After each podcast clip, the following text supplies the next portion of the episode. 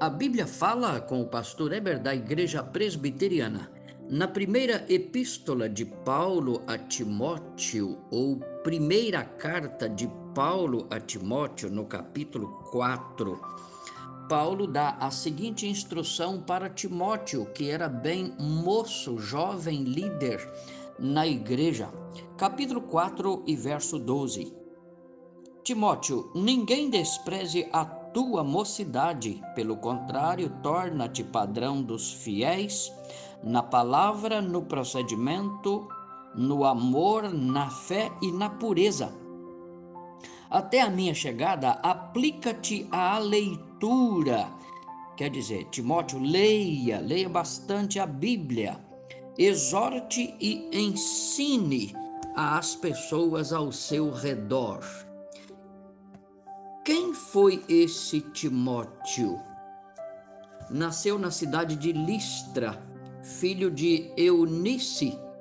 Tinha pai grego, neto da dona Lloyd, de quem recebeu instrução espiritual. Tanto Eunice, a mãe, como a dona Lloyd, a avó, eram cristãs fervorosas. Claro que este menino seria um jovem fervoroso na fé e por isto ocupava o seu tempo na igreja. Era tal a consagração dele que passou a ter destaque e privilégios na igreja. Quando Paulo passou na cidade de Listra, na segunda viagem missionária, tomou conhecimento da boa reputação do jovem Timóteo no meio da igreja. Resolveu convidá-lo para acompanhar em suas próximas viagens. Começou ali um companheirismo entre eles, cujos vínculos se tornaram indestrutíveis ao longo dos anos. Paulo sempre se refere a Timóteo com grande consideração e confiança. Paulo lhe disse com muita categoria: ninguém despreze a tua mocidade, quer dizer, que tenham respeito com você na igreja. Pelo contrário, seja o exemplo de pessoas fiéis no procedimento, no amor, na fé e na pureza. Timóteo nunca deveria permitir que algum descrédito, desonra ou contradição viesse para a sua vida cristã, mas deveria se firmar mais e mais no combate da fé e no padrão da boa consciência. Isto é, o viver com Deus, mesmo para um jovem, deve ser sem tréguas, deve ser de bom testemunho Deve-se lutar contra a vaidade, contra o mundo e suas seduções e enganos. Deve-se lutar contra os próprios desejos e apetites carnais e pecaminosos. É assim que se vence com Deus. É lamentável ver jovens que foram dedicados a Deus e hoje estão caídos no vício, nas beberagens ou nas drogas, dando trabalho e desgosto aos pais e entristecendo o coração de Deus. Estes têm a família frustrada, envergonhada e sofrida.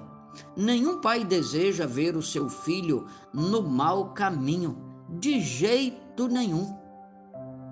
Com Timóteo não foi assim ele era usado nas mãos de Deus de tal forma que ninguém deveria desprezá-lo. Inclusive, ele recebe de Paulo incentivo e autoridade até para corrigir falsos mestres e falsos ensinos. Uma missão árdua que exige moderação, sabedoria e muita tolerância para quem conhece a verdade. Paulo o recomenda. Tenha cuidado, Timóteo, até no falar, seja prudente e que a graça de Deus esteja com você. Está no capítulo 6 e o verso 20. Pois bem, esse moço tão jovem seguiu os conselhos e a direção dada por Paulo, o apóstolo. Timóteo se tornou um patrimônio precioso da igreja. Sim, este moço da cidade de Listra desenvolveu os seus dons com todo cuidado, com boa vontade e com inteligência. O segredo deste moço tão bem sucedido foi que ele se portou como um servo de Jesus Cristo, com a mente e o coração aberto para a palavra de Deus. Um moço de compromisso sério com Cristo que o convocou para o ministério. Paulo lhe disse: Fiel é a palavra, se morrermos com Cristo, com ele reinaremos. Mas se o negarmos, ele, por sua vez, nos negará. Está na segunda carta de Paulo a Timóteo, capítulo 2, verso 11 a 13. Pois bem, esse moço foi um brilho só, cheio de contentamento e gratidão. Posso imaginar sua mãe Eunice e a sua vó, a dona Lloyd, muito, muito agradecidas a Deus por terem na família um jovem cristão que trouxe paz, contentamento e alegria à família e a toda a comunidade da igreja. Um jovem que sabia viver com qualidade. Eu pergunto: você não gostaria de ser assim? Não gostaria de ter em tua casa filhos como esse Timóteo? Então, busque a Deus. Vá a uma boa igreja onde se desfruta do bom conteúdo das Escrituras.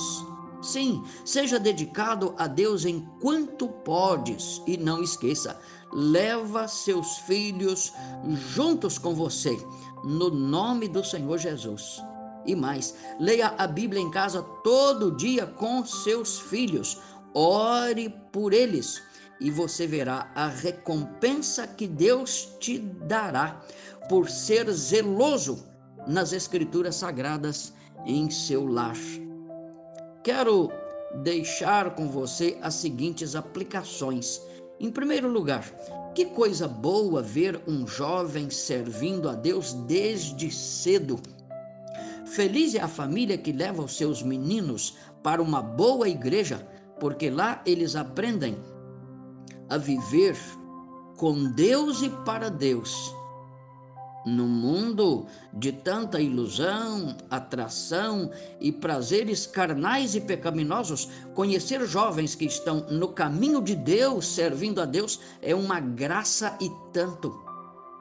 Conhecer jovens que leem a Bíblia e têm o temor de Deus na alma é altamente compensador. Quem não deseja? Em segundo lugar, quem não mantém a sua comunhão com Deus também não mantém boa a sua reputação.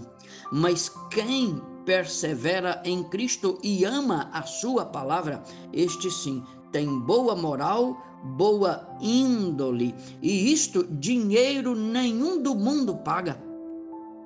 Em terceiro lugar, vale ler as cartas que Paulo escreveu a Timóteo. Estão na Bíblia com este nome, Cartas de Paulo a Timóteo ou Epístolas de Paulo a Timóteo. Basta você procurar no Novo Testamento em sua Bíblia. Se você não leu, separe um tempinho, uns 20 minutos, e leia de uma vez só. E você verá as mais ricas instruções para um moço ter condição de ser bem-sucedido na vida. Que assim seja a sua família. Deus abençoe a você que é pai, a você que é mãe. Deus abençoe o casal, Deus abençoe os filhos e não esqueça de ter na mesa da sua cozinha a Bíblia aberta todo dia para enriquecer os seus filhos e para que eles aprendam a viver com Deus. Que Deus te dê um lar florido com a palavra de Deus e com o dom precioso da fé. Deus o abençoe. Venha conosco na Igreja Presbiteriana. Tenha um ótimo dia. Amém.